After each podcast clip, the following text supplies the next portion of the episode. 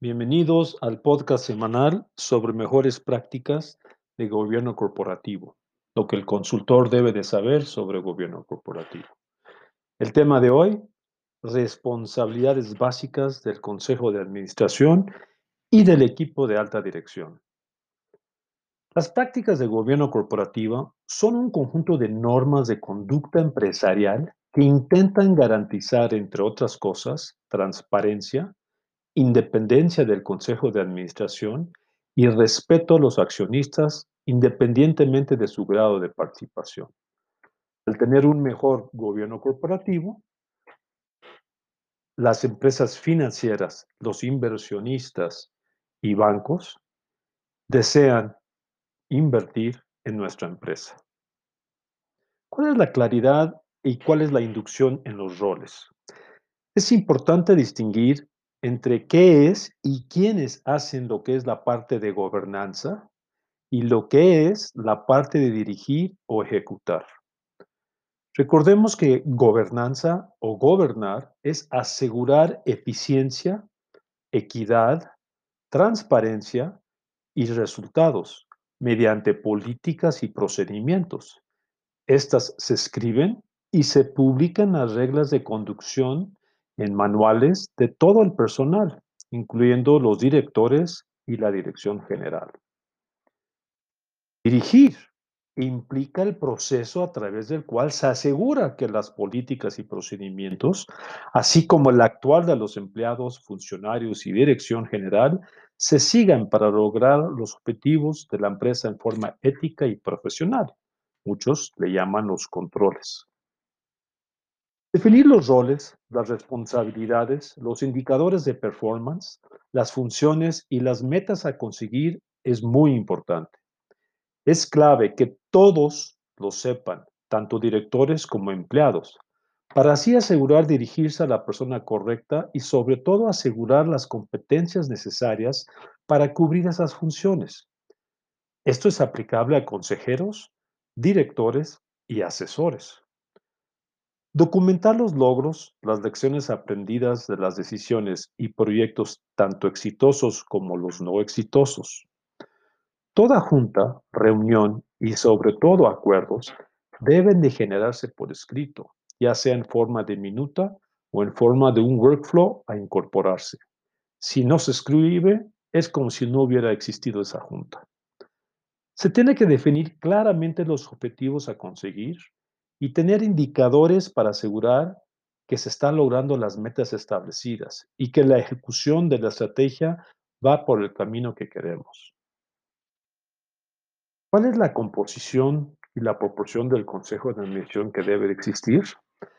La calidad y cantidad de consejeros patrimoniales e independientes es crucial para la buena gobernanza. Se espera que todos los consejeros tengan experiencia conocimientos no solo de la industria donde están, sino de procesos administrativos, legales y de especialidad. Determinar qué conocimientos, experiencia y competencias es importante para el buen funcionamiento y aprovechamiento del Consejo de Administración. La duración y la rotación de los consejeros independientes debe de asegurar esa independencia tanto económica como de objetividad ante decisiones duras y profesionales. Se busca contar con consejeros independientes en la Junta de Consejo que aporten un punto de vista diferente a las discusiones. Los miembros del Consejo de Administración, todos, deben demostrar que son expertos en decisiones y estrategias, comprender qué tan importante es tener control de cada decisión por separado y que son aptos para realizar sus deberes. Sobre la evaluación del desempeño, remuneración y reconocimiento.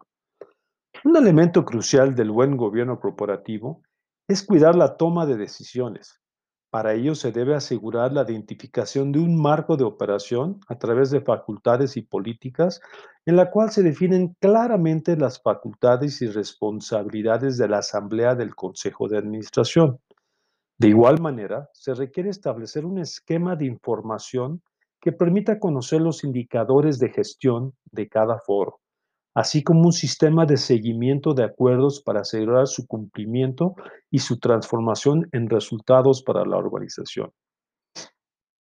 El Consejo de Administración, y no la Dirección General, debe de autorizar la contratación y despido de los directores de primera línea, esto es, a los ejecutivos que le reportan al director general. Asimismo, debe de determinar los ingresos, prestaciones y bonos de cumplimientos que recibirán tanto el director general como los directivos que le reportan. Los ingresos a los directivos deberán tener una metodología de cómo se asignan estos ingresos y los a los respectivos directivos. Existen varios métodos que se basan en responsabilidades, competencias, logros, objetivos, manejo de presupuesto, impacto financiero o de estrategia en el negocio. La frecuencia y los logros en base a los retos de la alta dirección es clave. Al final de cuentas, la metodología debe ser consistente, transparente y objetiva, teniendo indicadores clave, propósito y sobre todo equitativa en base a la contribución y el grado de dificultad y competencias requeridas. ¿En qué consisten las juntas de consejo y los comités adicionales que se sugieren? El Consejo de Administración es el órgano máximo de gobierno de cualquier compañía. Es el grupo de personas responsable de supervisar todas las actividades claves de la empresa y de vigilar a la administración. El primer desafío de este tema es definir a los miembros. ¿Deben de ser independientes o deben de ser personas que participan en el negocio? Los consejeros deben fungir como mediadores en la relación entre los accionistas y la administración. La frecuencia, duración y agenda de las juntas de consejo es determinante para asegurar el seguimiento del plan estratégico, del cumplimiento de normas y leyes, así como la situación de riesgos financieros y tecnológicos que podrían tener la organización. Al conformar los comités de apoyo al consejo, se recomienda que deberían existir mínimo dos comités, uno de auditoría y el otro de prácticas societarias. También se pueden adicionar otros comités, por ejemplo, el de capital humano, el de tecnología, el de estrategia, entre otros. Idealmente, el presidente de cada comité debe de formar parte del consejo de administración. ¿En qué consiste el plan de sucesión del equipo de alta dirección? Sabemos que en cualquier momento el director general o un miembro de su equipo de alta dirección o una persona clave puede tener un accidente, una renuncia repentina por no estar de acuerdo con las decisiones de la empresa, una enfermedad grave o simplemente el fallecimiento. Esto pondría en un mal momento a la organización, por lo que se debe de tener un plan de sucesión, tanto con alguien interno como tener identificado una o dos personas externas para su reemplazo inmediato. Los mejores cazadores de cabeza tardarán en encontrar un buen reemplazo y asegurar que ingrese a la organización en no menos de seis semanas. Si la persona es interna, se tendría que irlo preparando a través de la rotación, entrenamiento cruzado, cursos, diplomados o hasta maestrías en liderazgo y administración, y sobre todo debe tener actitud y experiencia. El seguimiento del plan de sucesión y la preparación del o de los individuos le dará permanencia y continuidad al negocio sin mayores interrupciones. La importancia de la evaluación de riesgos y planes de contingencia. El diagnóstico de riesgos, el mapa de calor de los eventos que pueden salir mal aunque nunca haya pasado, es importante para tener los planes de mitigación y contingencia en caso de que suceda, ya sea tener seguros, espejos de operaciones, comités o comisiones de ayuda o apoyo, saber quiénes deberán de liderar esos momentos de contingencia y a dónde acudir. El mapa de calor nos indicará el impacto financiero que pudiera tener la organización y la probabilidad de que pueda ocurrir este evento.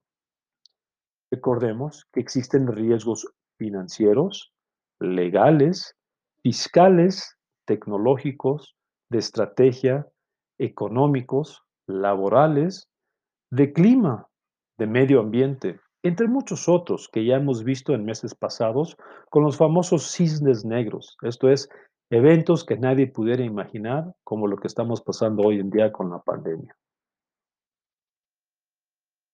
Los temas a tocar y documentar en el Comité de Prácticas Societarias, por lo, tan- por lo tanto, en el mismo Consejo de Administración, en resumen es la estrategia del negocio, el presupuesto maestro, el control de gestión, políticas y facultades, nominación y remuneración de directivos relevantes y consejeros, evaluación de directivos relevantes, operaciones relevantes inusuales y no recurrentes, conflicto de interés, programas de responsabilidad so- social y concientización, diseño del código de ética y de honor y sistemas de sugerencias, así como quejas y denuncias anónimos y evaluación del modelo de gobierno corporativo.